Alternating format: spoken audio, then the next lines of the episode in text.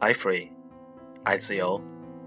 大家好，我是主播小柯，让我们一起继续传奇，重讲一个马云的故事。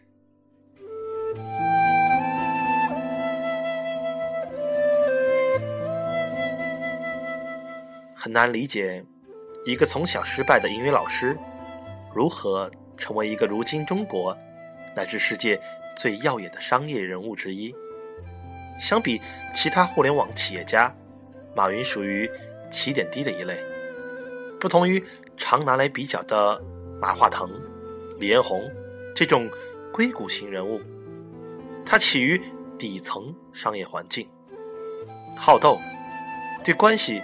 与政策敏锐，长袖善舞，工于造势。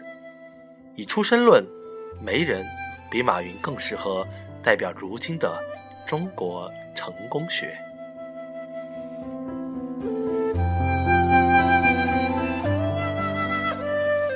其个人风格投射在公司上，就是阿里巴巴的特点，以战略和文化驱动，这在互联网公司中十分罕见。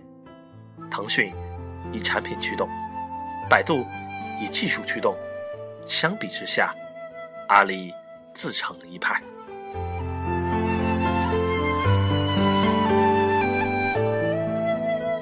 互联网公司中，唯有阿里巴巴在董事局中设置一席首席战略官。战略官曾明曾经是长江商学院的创办者之一，在阿里。负责提炼和升华马云所提出的想法，继而成为战略。此外，阿里还有一个特别的职位——文卫官。面试一个新人，能立刻判断他是否适合阿里巴巴的企业文化。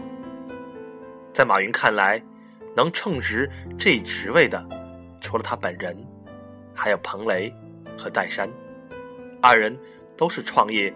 十八罗汉之一，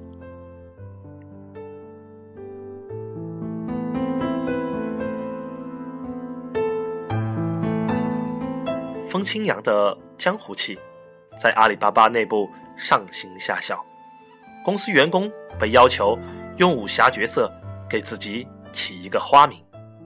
在杭州阿里巴巴总部，马云的办公室叫摩天崖。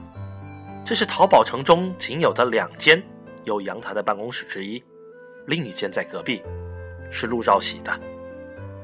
这种明显的创始人好恶，甚至贯穿于阿里的价值体系中。这个体系被称为“独孤九剑”，后来精简为“六脉神剑”。其人力观这样描述阿里的价值观：认同的，这里是天堂。不认同的，这里是地狱。归结起来，他们希望找到点儿理想化、不看重短期利益的年轻人。马云曾在一次高管会议上表达了对未来的担忧：业务发展，我一点不担心。我担心的是，这家公司这种理想主义的色彩能走多久，能走。多远？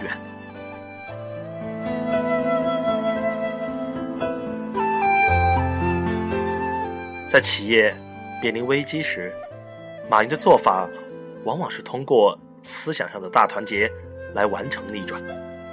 马云曾运用毛派思想，在内部发起过类似“整风运动”的团建，连名字都延续了下来——延安整风运动。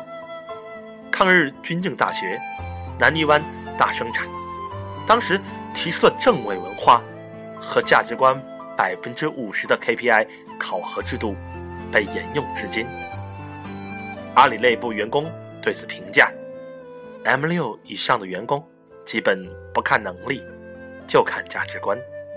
但这种企业式宗教能否被更多的信徒接受，仍有待考。更看重。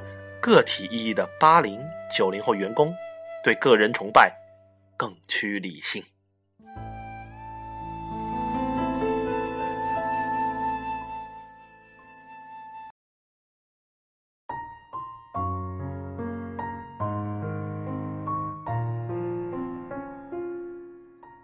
本期内容摘自微信公众号“传奇”。